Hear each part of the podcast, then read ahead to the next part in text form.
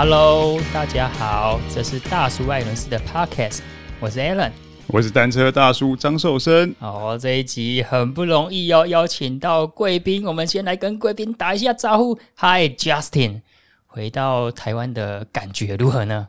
哇，大家好，我是 Justin，嗯。回到台湾的第一个感觉就是，我发现我们的车子居然会让行人先走了，非常的开心。然后天气也很好，而且又有捷运在台中，又有捷运可以坐，就是还觉得是蛮有蛮有一些进步的。已经三年了。好，那我们讲一下这一集的诞生，真的很有缘分。有一位听众私讯给我们说，看可不可以请 Justin 分享二二六的训练课表。然后刚好在隔天呢，哎，我就问说，Justin，哎，有没有这个医院跟我们分享的时候，那时候他刚好要回到台湾了。啊，Justin 呢也很爽快的答应说要接受我们的专访，所以这一集我们是做现场的哦。其实我们比较喜欢做现场的，可以直接所谓的面交啦，眼神对眼神的交流，所以这样子在沟通上面呢、啊，其实会比较顺畅很多的。那先来快速介绍一下 Justin，那我们之前就有做过一集他的专访，那各位听众也了解说，他是一位定居在加拿大的台湾人。那平常除了工作之外呢，很热衷于铁人训练。那接下来要聊到重点了，今年在 Kona 世锦赛的台湾人战绩部分，那 Justin 呢是今年最快的台湾纪录，以九小时四十四分通过终点。那我们待会就来聊一下，说，诶，Justin 在 Kona，以及说他在过去一两年的训练是准备怎么准备 Kona 世锦赛的。好，那我们今天呢，再一次热烈欢迎一下 Justin，来请他分享一下二二六的训练课表，以及关于他的铁人训练日志。好，我们先请 Justin 再次跟我们的听众自我介绍一下，就是你呀、啊，呃，目前的身高体重啊，然后之前呃为什么会过去加拿大独自训练，以及说，诶，你刚刚讲到天气的部分，台湾的天气目前跟加拿大的差异如何呢？大家好，我是 Justin。那呃，基本的一些资料就是我身高一百七十三，然后体重是六十到六十二公斤，这个地方会做变化。那之前会到加拿大，主要的原因是公司呃工作上有一个机会，那老板就问我说：“诶，你要不要到加拿大开拓新的市场？”那就是因为我是做包装产业的，那他们就把我送到了一个。呃，卡加利这个地方就是在加拿大的中间，那没有任何人，呃，没有任何的生意在那边，所以我就被送到那边开始去卖我的包装。那呃，因为这个机会呢，就有办法在这个呃加拿大这个地方定居。那差主要的差异来讲的话，在天气方面的话，我们那边在冬天的时候非常的冷。那呃夏天的话，我们只有五个月是。呃，就是可以在外面跑步啊，在外面训练这样子。嘿，那主要台湾跟加拿大的最大的一个训练上的差别，我觉得就是呃训练的环境。好，因为这里的话，呃，在台湾的话，说坦白的，训练的环境比较没有那么的 friendly，比较呃，对我们这些骑者啦、跑者比较没有那么的好啊，所以就说变成呃，我在那边，我只要。鞋子穿了一一门打开一出去，马上就可以跑二十公里、三十公里，没有任何的红绿灯挡住你。好，因为他们的呃呃人行道的建设啦，还有跑道的建设都做得非常的好。那哦，假设他今天遇到了红绿灯，他就马上做一个就是地下道。所以对跑者来讲，这是一个非常友善的一个环境。但是在我们这边呢，虽然我们开始已经呃台湾的话已经开始慢慢的有在进步了，呃，但是我还是有发现人行道会有被呃就是交通号志挡住的状况，变成说，诶，你跑没几百公尺，你就要停在那边等；跑没几百公尺就要停在那边等，这个就是比较可惜的地方。这样子，那呃在训练环境上来讲的话，就是呃国外。呃的训练训练呃，因为生活很单纯，所以你就是上班、吃饭、睡觉，然后就是训练啊。那在台湾这边，因为我觉得它的诱惑太多，太多的店家，太多的地方你想去，你可以逛街干嘛的。但是但是在在加拿大就比较没有那么多的呃有趣的事情，那所以你只好专注在你的训练上这样子。哦，了解。那我们再跟各位听众分享一下，其实呃，Justin 呢在了解说我想要跑一场马拉松的时候，他就给予我非常棒的建议。当时呢，我觉得他给的建议是遥不可及的目标。他那时候开的课表，呃，简单说就是平日一到五。那 Justin 可以再确认一下说，张我讲的是不是正确？平日一到五就是跑十五公里以上，而礼拜六日呢就是跑二十或是二十五公里，然后在最后一周的星期日要跑三十公里。然后我每一天这样子进行的时候，我发现这个目标每天都很辛苦。而且每天的肌肉跟关节都会觉得很酸痛，而且重点，我们不是要聊训练。那时候 Justin 跟我讲说：“Alan，你是报哪一场？”我就说：“报台中的某某杯。”那个不要讲好了。然后他后面就写三个字，他说：“没有。”他讲说：“这场有鬼”是四个字。然后那那几天呢，其实我睡觉的时候，我都带着护身符睡觉，然后。我那时候还跟 Justin 讲说，要跑这一场的时候，那是不是要带着护身符之类的？我想这是不是一个对我来说一个记忆的效果呢？就是跑步不要回头看呐、啊。呃，其实不是啦，他那个那一场比赛，因为他是在成功岭嘛，所以那个成功岭的后山你也知道是很多的，对啊，就是很多的坟墓。那、以前在那边训练的时候，跑到那里就觉得，诶，明明很热的中午，怎么那个地方都会凉凉的？可能是心理因素。所以我听到 Alan 报这场比赛，我就说，诶，你要小心哦，你要不要考虑带佛珠跟穿袈裟去跑这样子？然后结果，嗯，还好，对我们。对啊，这最后没有啦。对，但是 Alan 也是很认真的把课表吃完。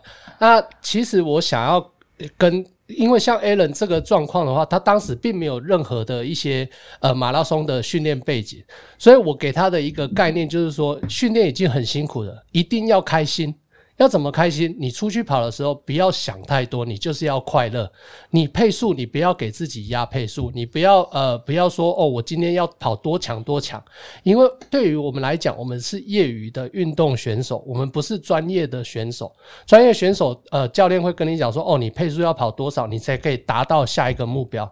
可是目前我 Allen 的目标是要把它完成这个比赛，那在一个小小的目标内完成这个时间，所以我就跟他建议说，诶你就早早晚加起来，早上跑，下午跑，让你的身体能够接受这样子长时间的训练之后呢，接近比赛的时候再慢慢的把它组合起来。哦，原本早上七 K，下午十 K，哦，一天十七 K，最后我们到最后一个礼拜的时候，我们可以直接单跑一次十五 K 或是十七 K，类似像这样子的一个呃少量多餐，最后组合在一起。那我所说的保健，只有在比赛那一天才可以拿出来。了解，那我们后续呢？接下来几集再跟各位听众分享一下。其实 Justin 还有分享我一些我之前不知道的 paper，，那我这个我们之后再聊一下。当然有一些 paper 我自己用起来没有那么的顺手啊。那这个之后我们再聊，我们就这一集来聚焦在 Kona 的部分，因为 Kona 应该是全球爱好铁人三项运动朋友们的最高殿堂。那今年呢，呃，Justin 的表现也非常的出色，以九小时四十四分五十二秒，呃，算是台湾第一位通过终点的成绩。那我们就来聊一下，说在这场比赛里面，Justin，你针对他的游泳项目。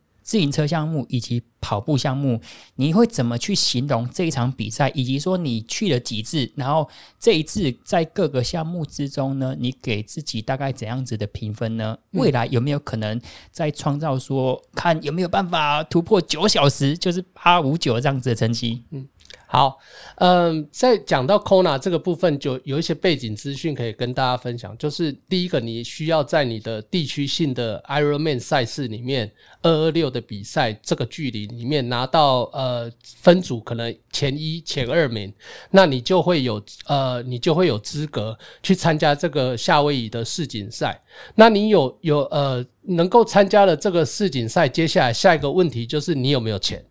因为在世锦赛这个比赛的话，会花费非常高的金额。我跟我的老婆一起去，我们总共花了快二十万台币左右。哦，一个人还是从加拿大过去的，对，而且我还是从加拿大过去，所以我是呃，我的机票还比较便宜一点，所以呃，一个人大概花费在还包含所有的费用，报名费加起来大概快十万，呃，一个人十万，那二十万两个人这样子。哦，这个部分就是呃第一个门槛，你要先过去。好，过了之后，接下来就是来讨论。训练训练的部分，就是你也知道，只有全球只有百分之五 percent 的呃呃铁人可以参加这场比赛，所以到当地你看到每一个人都是非常的精瘦，非常的强壮，每个人都是牛鬼蛇神。哦，衣服脱下来，大家都是六块肌、八块肌，你会觉得呃，你会觉得说，哦，当到了下了机，到了 Kona 机场，你才觉得说啊，我练不够。其其实这样子就是来不及了。所以我们在比赛前，我们看了很多影片，我们大概就呃大概就会有一些概念说，哦，这个是一个高强度很强很高的比赛。所以训练的部分，我也是就是投完全投入这个训练当中。那呃一周大概二十五到三十个小时这样子的训练。好，到了呃比赛比赛的呃 Kona 的呃旅行前，最担心的一件事就是脚踏车有没有办法到。嗯哼。哦，因为你从呃飞过去的时候，你可能要转两三次飞机，你脚踏车没到，你就会非常的紧张，这是第一个最大的瓶颈。钱之外，再来就是脚踏车，脚踏车到了之后，开开始就是注意你的呃比赛的一些呃场地啦、呃过程啊这些的去调配。好，那讲到呃我们在呃比赛前。它的所有的动线啊，所有的赛事的规划，真的就是世界等级的哦。它的地毯就是平平整整的，那个厚度大概有一两公分，你踩上去就是一种很舒服的感觉。所有的呃转换区、脚踏车转换区的地毯都是这么厚，让你有一种踩在红地毯上面的感觉。呃、对，你就是一种贵宾这样子。嗯可是讲坦白，对 Ironman 来讲，我也是花很多钱，所以我也 哎，我也是 expect 他们可以给我这种的服务，quality，对对，quality 这样子。那呃，在到了比赛当天的时候，嗯、呃，下水我们是分批次下水，好，每每呃五每五岁组呃下一次水这样子。那在下水前，我们必须要先到一个游泳的开始起始点，在那边踩水。踩踩踩，大概五分钟左右，大会就说好开始，开始了之后，你人就开始往前开始冲刺出去，这样子。那也不用讲了，你在踩水的时候就已经手来脚来了。嗯哼，哎，你不要摸我，哎，你怎么又摸我？你后面又摸我，哎，谁抓我屁股？这种感觉就是你就觉得很烦，你知道吗？他就还没有开始比，你就在那边推来推去。可是老外不会跟你客气。嗯，哦，那所以游一游出去开始哇。大家就是水中格斗，嗯，开始打来打去，左打右打啊！你要换气的时候，你要小心小心旁边有没有人人去打到你的脸，还是怎么样？这个是游泳的部分。可是最让我享受的这场整场比赛就是他的游泳，嗯，因为他的水非常的干净，你可以看到海底的，呃，就是你可以直接看到海底，那你可以看到鱼。呃，有有有朋友有看到海龟这样子的这样子的一个游泳的一个过程是非常的开心。我去程的时候是顺流，回程的时候是逆流。嗯、那所以看了配速之后，发现诶、欸、配速是差蛮多的。对，那它是游到外海的一个呃一一艘帆船去做一个折返的动作，再回来这样子。好，那游泳的呃部分呢，我当时踩的。呃，策略就是完全不要出力，轻轻松松做好技术跟抓水的动作，游到折返点再回来。那我在七十分钟内完，呃，七十分钟啊，刚好七十分钟完成了这个游泳的赛段。那在中间有被打到一个一下，就是打到我的泳镜，差点歪掉，泳镜差点歪掉，可是最后也没有进水，所以也是蛮。嗯，还好那个 Kona 的女神有保佑我这样子。嗯、那回到了转换区，拿了自己的东西，脚踏车牵了就出去。开始骑车的时候，温度就上来了。呃，温度的话，可能就已经在三十度呃左右这样子开始骑。因为我在训练台上，呃比赛前的训练台上的呃骑程就已经有大概达到五个小时左右。那也有类似像比赛配速的的这样子的自己设定的一个课表。那所以，诶，在骑的时候，我发现训练台比较辛苦，外面反而就比较轻松。那我在外面骑的时候，嗯，就是整条路在骑的时候，就是趴好、趴满，然后呃，小心前面的状况。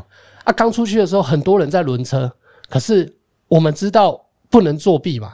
别人作弊，我们不要作弊，我们自己骑我们自己的。好，那我有看到我们台湾的另外一位教练，就是刘光武教练，一起在就是在赛道上看到熟悉的人，就觉得很开心这样子。那一直骑骑到呃最后一个折返点的上坡的地方是叫做哈比，嗯，哈比这个地方是一个大概呃三百公尺的爬坡，爬上去的时候开始折返回来，这时候折返回来的时候，呃。看到很多人开始就开始掉了，哦，那相对的，我们在平时训练的时候就已经超过九十公里以上的训练，所以别人开始掉的时候，我正觉得比赛才刚开始而已。那我在补给的策略来讲的话，我呃在折返点这个地方，我一定会吃一个食物，我不会吃食品。嗯，食物就是像茂哥常吃的面包、牛肉干，但是我跟他吃的不一样，我是吃饭团。嗯，我把前一天多点的便当留下来的那个肉汁跟饭，变成一颗一颗的饭团，一次塞一颗。到九十 K、一百 K 的时候，哇！你吃到你，因为你全身都已经能量胶一堆，然后。呃，就是有一种这种瘦大一种尴尬，嗯，可是你一吃下那个饭团，你会觉得哇，怎么这么美味，嗯，这么好吃这样子。然后呃，回程之后开始就是顺逆风，呃，还有 rolling hill 这样子的呃方式，那把它骑成呃，就是顺顺利利的骑完比赛。然后我骑到一百六十公里左右的时候，我看到前一天、前两天我们去海边玩的那个小沙滩这样子，嗯，不。不由得悲从中来，怎么说呢？悲从中来就是觉得说，哦，好感动，怎么有办法在这个地方比赛？嗯，然后第二个，哇，Kona 女神又没有让我破胎，嗯，或是让我出现任何的问题，顺顺利利的让我骑到一百六十 K，然后林拜啊，一根一百六啊，嗯，那 Q 啊开了哦，跑步的时阵啊，恁知啊，恁知啊死啊，你。嗯然后结果就这样子顺顺的把它骑完啊，是是也是蛮 emotional，在那当下就蛮感动的这样子。那车子放好了之后，一切都照剧本。等一下，我们应该先 review 一下前两项，因为你刚刚讲说在游泳的时候，我看你成绩是一小时十分钟，就是七十分钟游完三点八公里。对，那你刚刚讲说是很轻松、毫不费力的。对，是怎么做到的呢？逆流的时候不费力吗？听起来你好好像都没什么费力就完成了前面两项。对，真的就是 他们的比这个比赛就是让你就是一定要放在很低强度的部分去做完前面这两项，因为时间太长了。你如果任何出力的状况的话，你脚踏车就会被你的游泳影响到。但是你游你练习的时候，你游泳就要做的特别的呃费力。但是你在比赛当中，你就可以很轻松的完成。那说真的，我在游泳的时候，就是注意自己手部的抓水动作，踢脚也是故意不要踢太快，嗯哼，轻轻松松的跟着前面的呃选手，呃，能怎么跟游我就怎么跟游这样子。那所以在游泳的部分，我是给自己打大概八十分。好，那如果说我可以进步到呃六十呃七十分内。六十分出头，我就会非常的开心。那这个也是我自己告诉自己，我要努力挑战。下一次有机会，我还要再挑战。因为哈，我们有一个同行的女子选手，叫做呃纯洁，嗯，李纯洁，嘿，李纯洁，这个也是游泳呃脚踏车教练。我一直觉得我我游泳会赢他，怎么可能？我跟他有一样的成绩呢？让我心情非常的难过。所以回到家之后，我就说我要好好的练习我的游泳。然后我也跟纯洁说，好，我们明年我要跟你挑战，明年我们普优嘛我要跟你挑战游泳这样子。然后也算是一个自己的激励。然后到了脚踏车也是一样，真的就是照着你吃平时练习的瓦数，三公斤的推力比。就从头骑到尾这样子，比较没真的就是没有说用很大的力气或是很努力去把这个前两项完成，嗯啊，主要就是因为我们的呃有氧耐力做得很够，才有办法毫不费力的完成这个部分，这样子。嗯，对啊。那那我在骑到骑车骑到一半的时候，哇，诶、欸，我我前面大概六十公里的的的那个时候啊，那个前面的选手骑到一半就在旁边吐。他吐，直接把能量胶直接吐出来，然后吐两三次，我就想说，哇，是在干嘛？怎么有搞得那么严重？太恐怖了吧？对啊，然后还有再来就是小便，嗯，我还看到选手直接在我前面就是在那边喷水，我超怕被他喷到的，超胎哥的，好不好？然后森哥，你之前比赛的时候，你有没有遇到职业选手在前面就是直接就直接就尿下去的？不会啊，我们会靠边，然后你也看得出来他有那个动作了，然后靠边，然后就是。准备掏枪，臀对臀部 站站姿，然后歪一边，然后就准备掏枪。对，好哦。我看到的时候，我就说：“哇，你不要喷到我。”然后我过过去啊，他好像是一个中南美洲的选手，我就说：“哎、欸，我过去的时候，How do you feel? It feels good, right？” 我就加送吼，然后我就闪过去就就走了。这样，不过吼，我也是到后段，我也很想尿尿。我最后我有尿出来，我也是跟他一样的方式，就是，但是。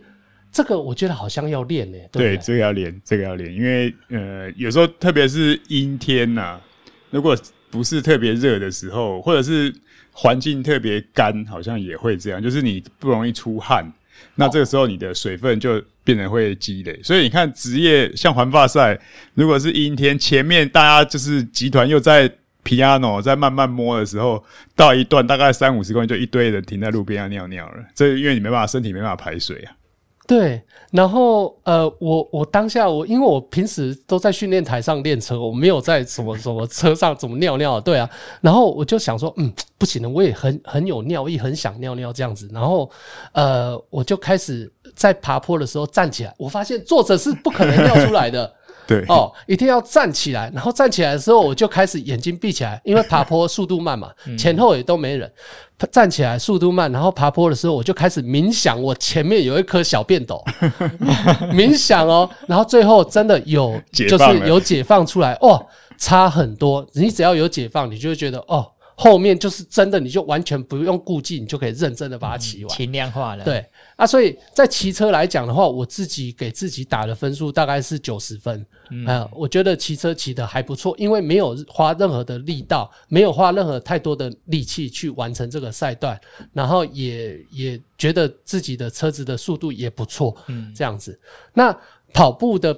哎，我们继续聊一下，因为在三项里面，自行车是相对最容易补给的一个阶段，而且时间也最长的。所以刚刚讲到说，这个肉汁饭团是所谓的中华一番嘛，然后想要问一下 Justin，你的补给策略在自行车项目一百八十公里当中呢，你做了哪一些补给？好，我的补给的话，我是算我的呃自己平时在训练时候消耗的卡路里，以时间来去计算。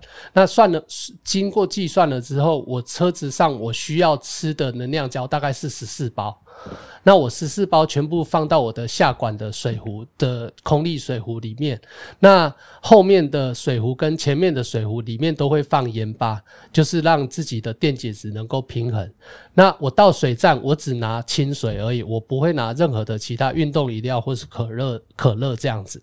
那能量胶十四包，每每二十分钟手表叫一次就吸一口。那吸一口吸完了之后，一直到了九十 K 到一百 K 的时候，在安全的情况下，把饭团拿出来，慢慢的享受，一颗一颗，而且不是一整条大颗饭团哦，你要把它切成像环发选手那样一小块一小块一小块，啊，一次就吃一颗，就很很开心，嘿，就是有一种小确幸的感觉，这样子。嗯，了解，所以算是用手表的提醒功能来提醒自己，这个时候可能每二十分钟吗？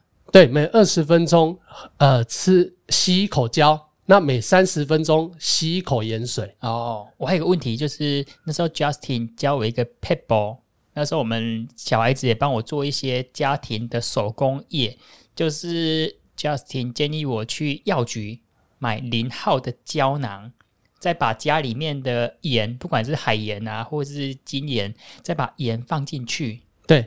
你也是这么做的吗？可是我发现，我发现那个胶囊不容易在口中被溶解跟消化，所以后来 Justin 虽然教我这个办法，但是我是在嘴巴里面咬一咬，再把那个再把那个胶囊给吐出来，放到口袋里面。来，Justin 老师来帮我们分享一下来。呃、老师现在好像觉得头晕了，没有讲讲的不够细节。OK，胶囊的部分是会在跑步的呃部分跑步的赛段使用。那 Alan 之前比马拉松的时候，我跟他建议就是用这个胶囊的方式。然后重点不是你不是放到嘴巴里面，把它咬开，No，你要直接把它吞下去，让你的胃去工作就好了。好，让胃去把那个胶囊融化，盐巴就自己自然而然会被你的呃，就是身体吸收这样子，那达到一个电解质就会比较中衡，因为你流失多少你补多少，这样子就会呃平衡，你才不会造成可能的可能性的抽筋这样子。哦，抽筋就两种，一个练不够，一个就是电解质不中衡嘛。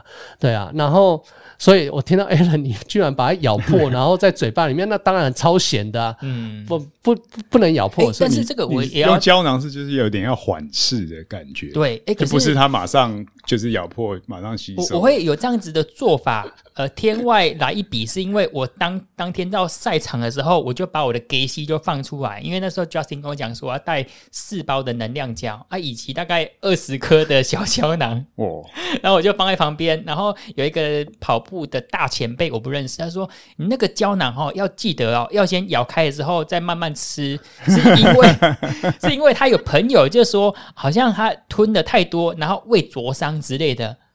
所以他有这样子想法。啊，因为我之前有一次也发生了，我跟那时候跟大叔讨论到讨论到，就是说那个我吃胶囊也有发生胃灼伤的情况，所以哎、欸，我就想哎、欸，好，那我就赶快来修正一下。你把两种经验混在一起，对对对，那个那个大哥是谁？你给我讲出来。哦，北贡没有啦，你去你就是看到水站的时候。对。胶囊先放到嘴巴里面，确定那个是水站，好，水拿了之后两三杯，然后把它吞下去，一定就是看到水站才能开始做这个动作，好，千万不是把它咬干咬，对啊，你干吃，你整个嘴巴都是盐巴，那不行啊啊！主要它那个刚刚森哥讲的就是它那个胶囊有延迟的效果，你嘴巴先，因为胶囊比较好吸收，比较好吞。吞咽，因为它碰到水会变滑，比较好吞咽。我真曾经我有试过盐巴的盐定，盐定也是可以，但是不不晓得为什么我有发生过盐定卡在喉咙的问题。嗯，哦，可能太黏，然后卡住喉咙这样，但胶囊就从来没有发生。好，你刚刚讲的那个在跑步的赛段，我比你更夸张，我总共吃了四十颗盐巴胶囊，四十颗，嗯哼，完全没有。没有少，我的呃紧急转换袋里面还放了十克，就是怕盐巴不够。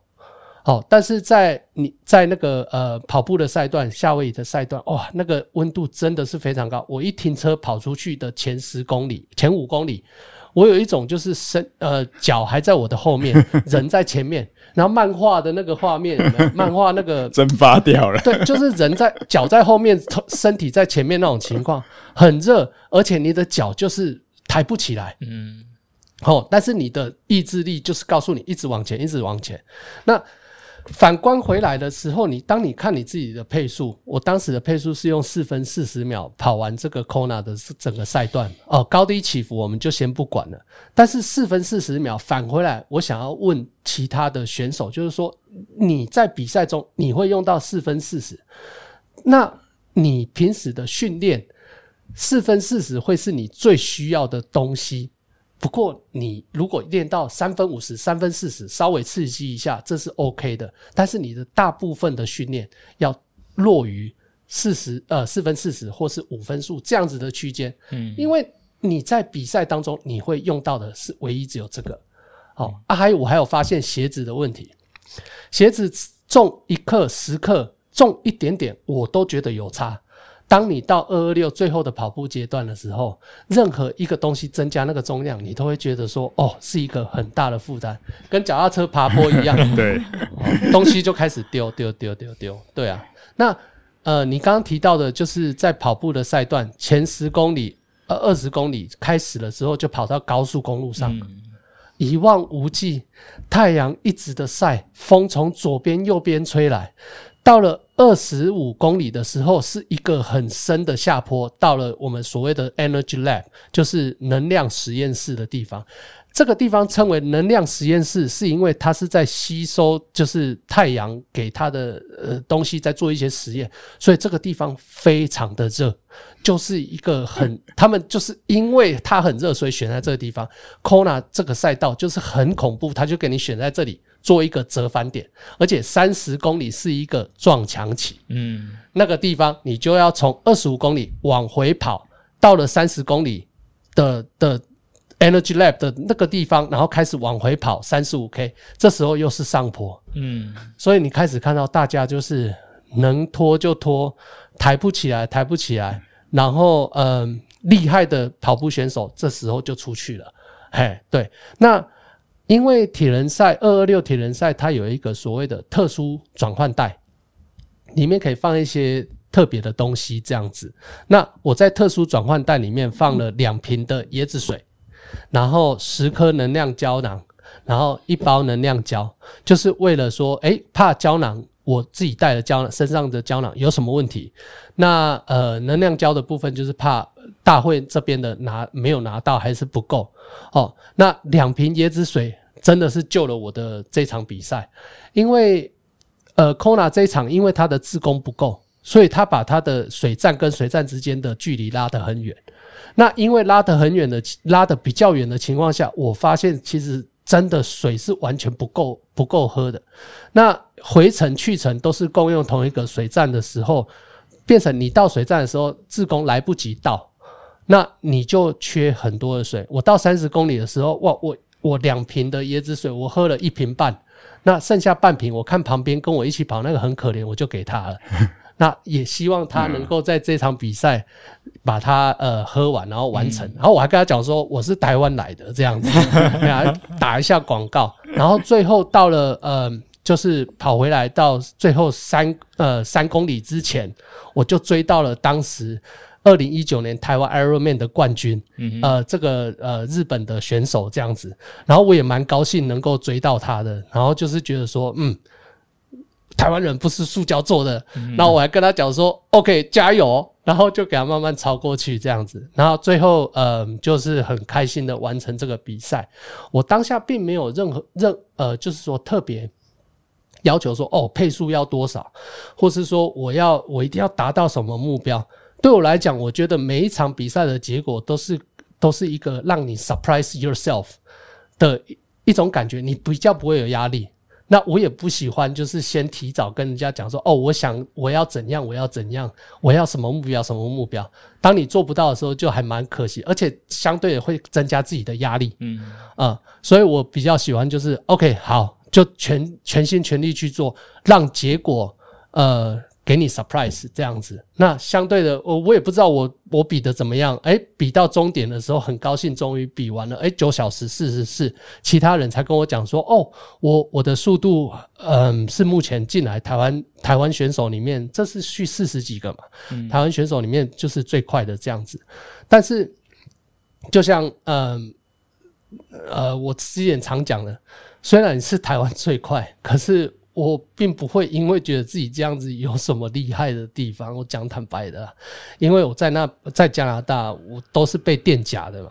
那你在自己在看其他的呃成绩，我是全世界这次的 Kona 比赛是四百零一名，嗯，我前面还有四百个选手在前面，比我更厉害、更努力。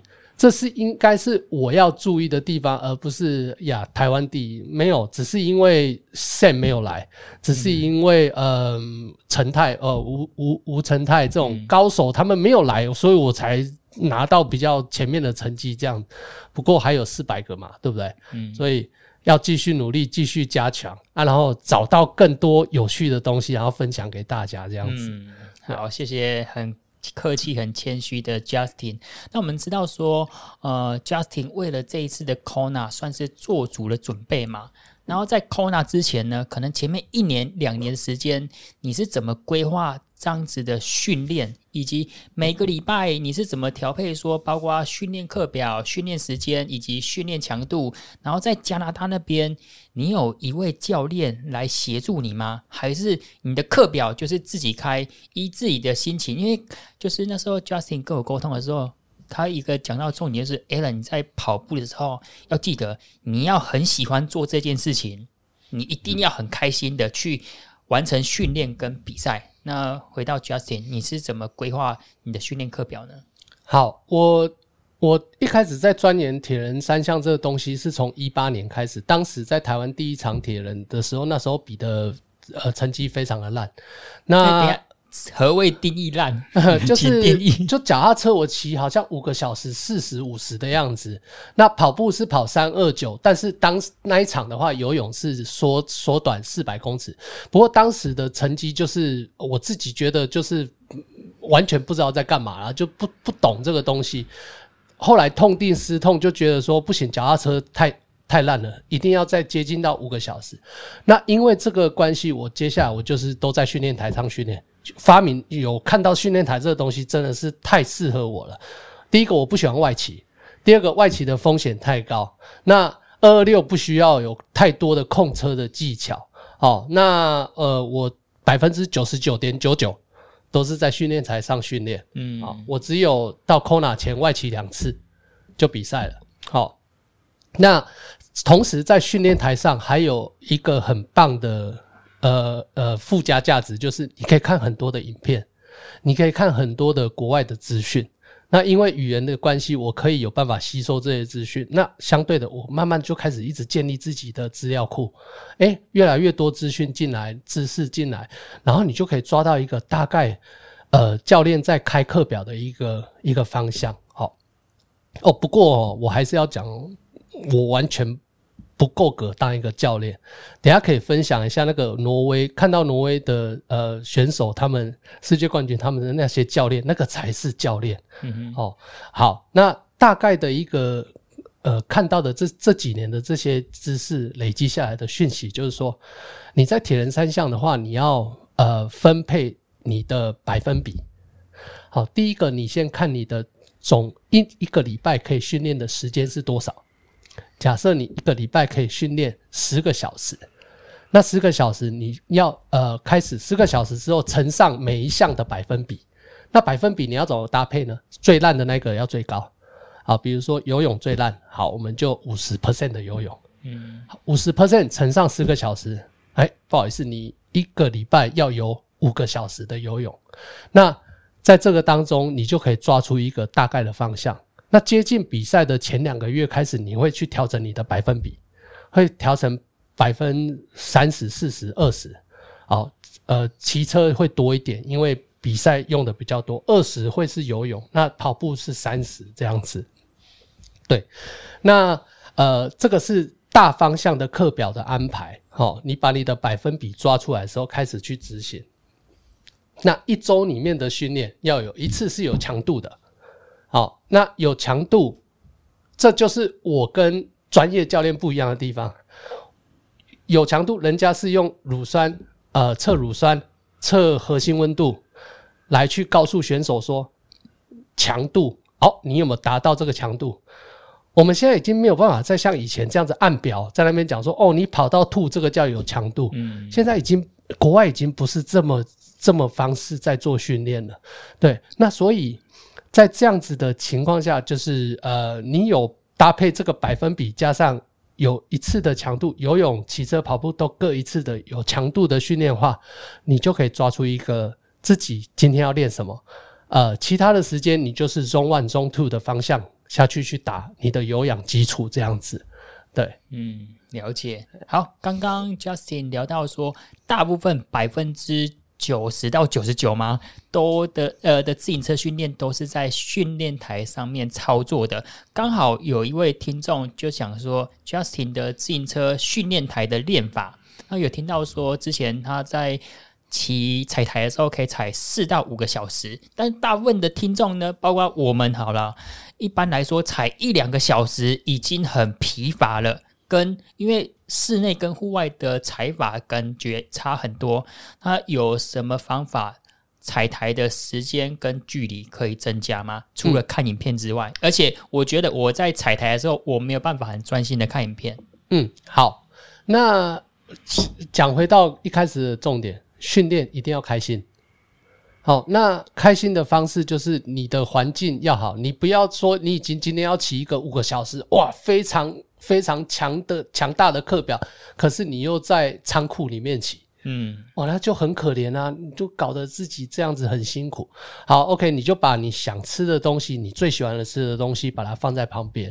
哦，你今天踩完了第一个小时，诶，我可以吃一个；第二个小时，我可以吃第二个。那你是吃什么呢？可以让你这么有动力？就是你吃你自己特别喜欢的东西，就是你选你喜欢的东西，让你的训练变得有趣，变得好玩。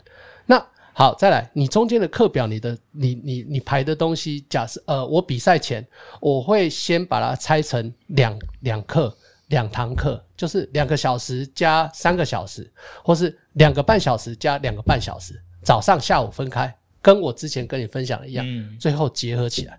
比赛前三个礼拜开始做结合的动作，礼拜六。就是呃，你选一天，就是直接一个一个一次，就是骑四一四个小时，一个小时，或者是说，嗯嗯，三个小三个半，或是一点五这样子，就开始慢慢的组合越来越多，到最后一次骑五个小时。那这个五个小时也不是说漫无目的的乱骑，你的课你的课表就是自己安排一个，呃，我是用 Swift，嗯哼。Swift，然后里面的呃可以克制化你自己的课表，比如说你今天比赛你要骑均速，你想要骑两百瓦好了，那你可以前四十五分钟一百七，第二个第二个小时你骑呃你第一个小时骑一百七，第二个小时骑一百九，第三个小时一百八，高低起伏让你自己有一些变化，你会觉得诶，其实时间。经过你之前的累积，到最后组合起来的时候，你会发现其实是做得做得完的。那我在赛前可能做了大概四次的五个小时的训练，这样子。对啊，那我有跟那个比较会骑车的呃朋友讨论，就是柯玉东东神，嗯啊、呃，我就跟他有讨论过这个问题，他也是类似像这样的方式，到最后一次骑。可能可能五个小时，那他就可以抓出说他大概比赛的时候的配速哦，相对的他的数数字就是很夸张这样子。那我就验证从他身上验证到自己身上说，诶，这样子的方式是对的。那相对的，你这样子在骑在骑在比赛当中，你会觉得说，诶，其实不用很大力，你就可以完成这样子的五五个小时的骑乘，因为训练台本身就是比较辛苦了。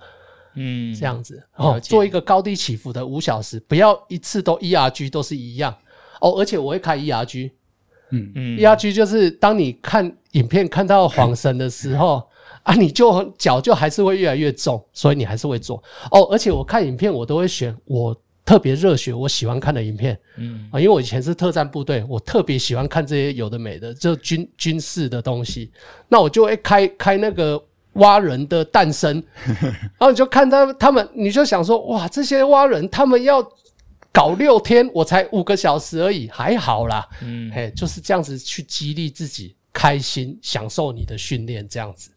了解，了解。所以，哎，现在讲到说食物的部分呢、啊，那你这样子每一个小时是停下来吃，还是边骑又继续边吃？嗯，边骑边吃，当然是边骑边吃。你就是唯一只有想上厕所的时候会下来，你总不能尿在训练台上，训练台派骑嘛，对吧？啊，所以我就我就当然就是吃的东西就是放在旁边啊，然后你就每个小时不做呃做做你相关的补给这样子。嗯、那相对的，你卡路里也是要抓大概差不多一样的数字，你就可以算得出来，每个东西都有它的营养标示，卡路里抓一下，你就可以大概知道了这样子。了解，因为我们现场看到 Justin 的身材非常的精瘦，而且每天的训练量又这么的负荷量，算是蛮大的。那你怎么调配饮食呢？特别是刚刚说你在吃东西的时候，都会看一下包括热量啊，以及营养的标示。你是很精准的去控制你的饮食，以及去控制你的体脂肪跟体重吗？呃，并我我并不会特别去注意这个所谓的体重跟体脂这些数据，因为曾经有这样子过，但是我发现并没有太大的明显在运动上的改善。对我自己来讲啊，因为在饮食每个人都不一样，等下乱讲又被人家攻击，所以要小心，你知道吗？对啊，所以。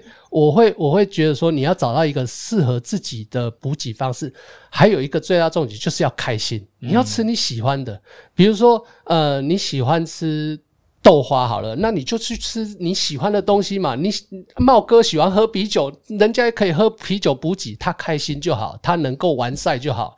对啊，啊，所以每个人吃的东西都不一样。那我自己在曾经有一段时间，我做过一个呃一年半的全素，嗯，就是完全不吃奶蛋肉。但是我我在比赛的结果之后有参加过呃德州的二二六，德州 Ironman Texas，那结果我发现并没有特别的突出的成绩的变化，那我就想说，那这样子方便为主吧，那就还是回到正常的饮食。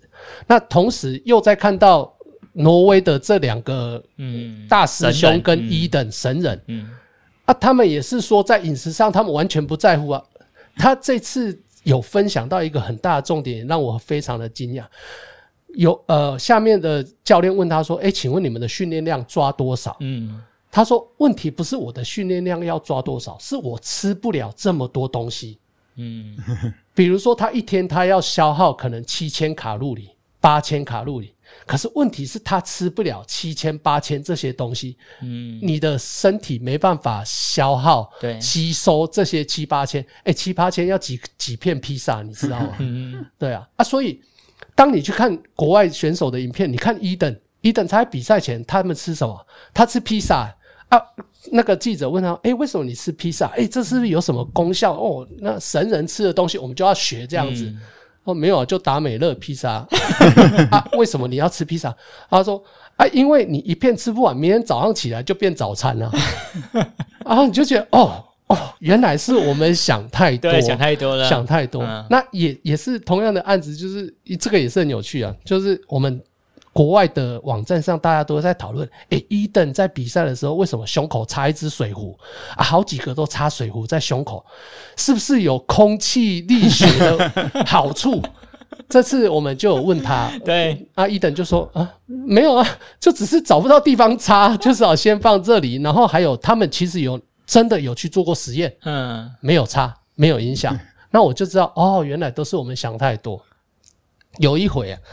另外一个例子也是也是类似的概念，那个呃住在雾峰的呃水果王，嗯，铁人水果王那个赖景元赖教练，对，他的车就是非常的阳春嘛，嗯，有一次我们去骑完车，呃回来的时候，张景强就跑去问赖教练，诶，赖教练赖教练，为什么你的那个休息板哦偏左边，然后上面你插了一个那个就是。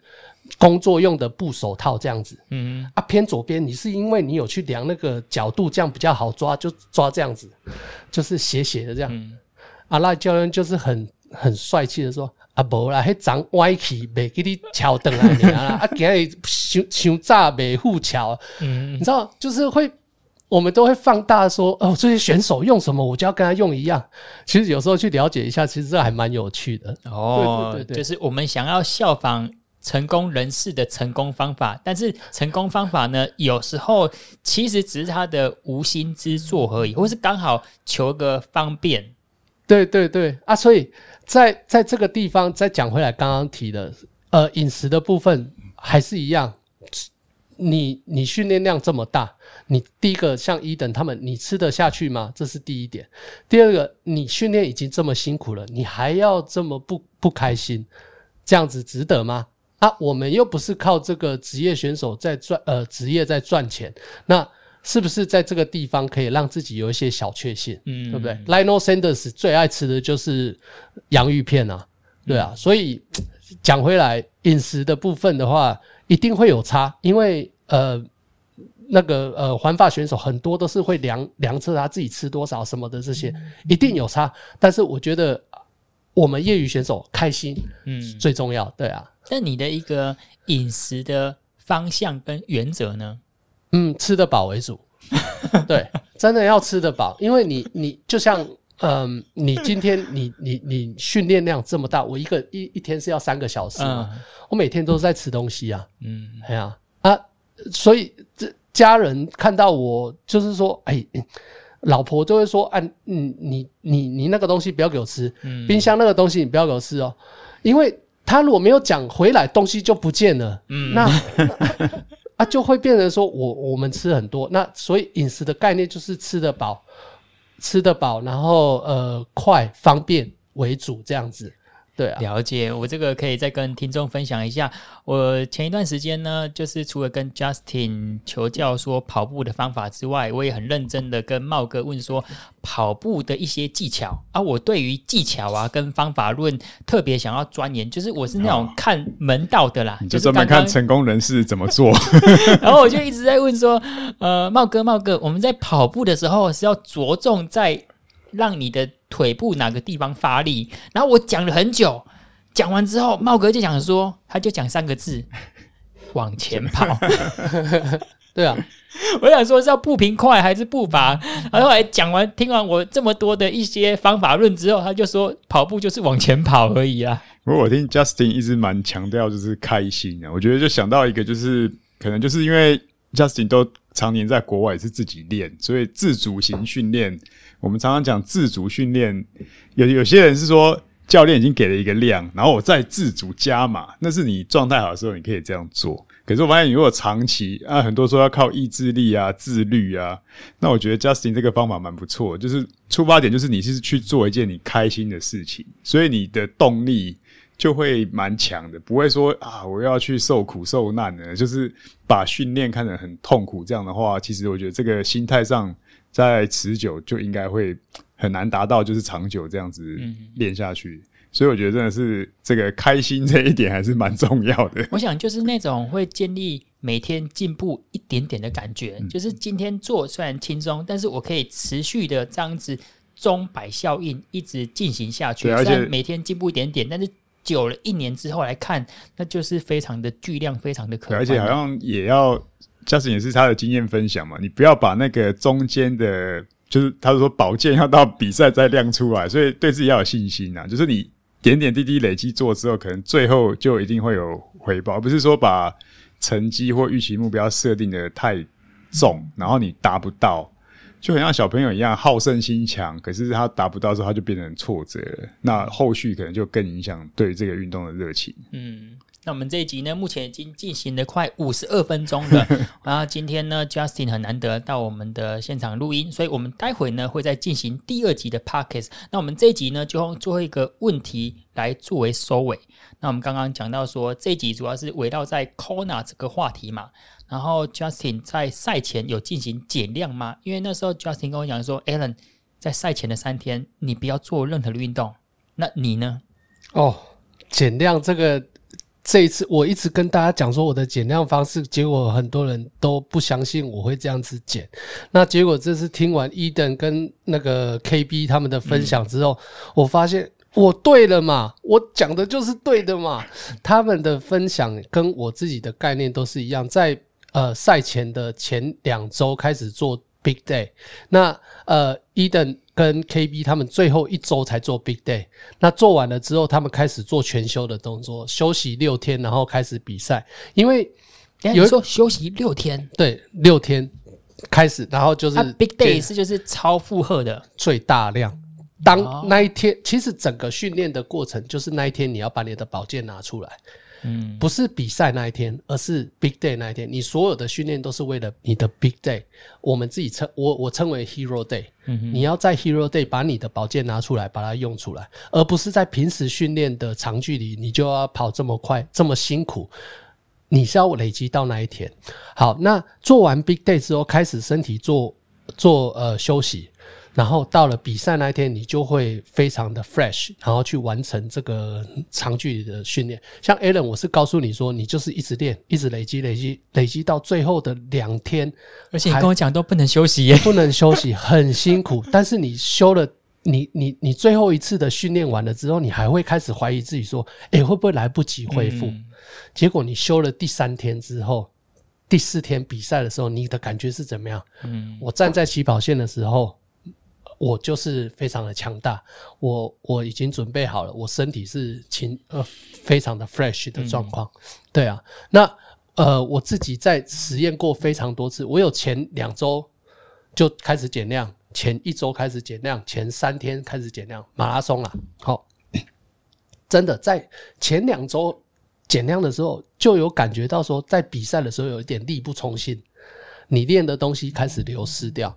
这也是跟那个嗯挪威这两位的概念非常像，他怕流失太多，那太晚又又又怕会疲劳累积，那所以他们抓大概一个一个礼一个礼拜的左右的时间，就蛮符合我之前对自己设定的一种方式，练到最后一个礼拜休息五到六天，然后直接比二二六的比赛这样子，这是我个人的减量方式。对，那我一个问题就是，你在操作 Big Day 的时候，你是会跟同才团体一起练吗？因为我们知道说，你独自练跟比赛的时候，少了观众，少了竞赛氛围，你自己练得起来那个强度跟量吗？会不会说你在 Big Day 的时候就发现我不行了，这个变成 Short Day 了？有有可能，但是吼，因为我自己都因为练到后面都没有朋友了，就约也没有人要来啊。对啊，那人家就就完全已经水准就不一样，人家就不想理你了啊，所以我还是自己做。那我最后的 big day 我是骑了一个一百七，然后跑了一个三十公里。那后面跑的那个三十公里，我可以跑在四分数。那所以平时的训练，你看我之前的训练都是五分数，四分四十，四分五十，只有在 big day 那一天会把这个东西弄出来，做这样子的一个高配速、高强度，就是因为算是说是是一个模拟考。最后的总结，总结完了之后休息一下，比赛就开始了。嗯嗯，这样子。那你做完 big day，同时在你比赛当天，你有有一点信心，说，嗯，我应该做得到我要做的比赛配速，那你就会有一有心里有个底。那到时候比赛的时候有高有低，你就可以去做当下临时应变的调整，这样子。嗯，了解了解。那我们这一集呢，非常感谢 Justin 的分享。那我们待会呢会再录一下，这一次我们再讨论一下，Justin 可以跟我们分享什么更劲爆、更有趣的内容。那我们这一集就先到这边，感谢你的收听。如果你想听什么主题，可以在 B 搜寻大叔爱人士，或是透过 Podcast 留言告诉我们。我们下次见，拜拜，拜拜，拜拜。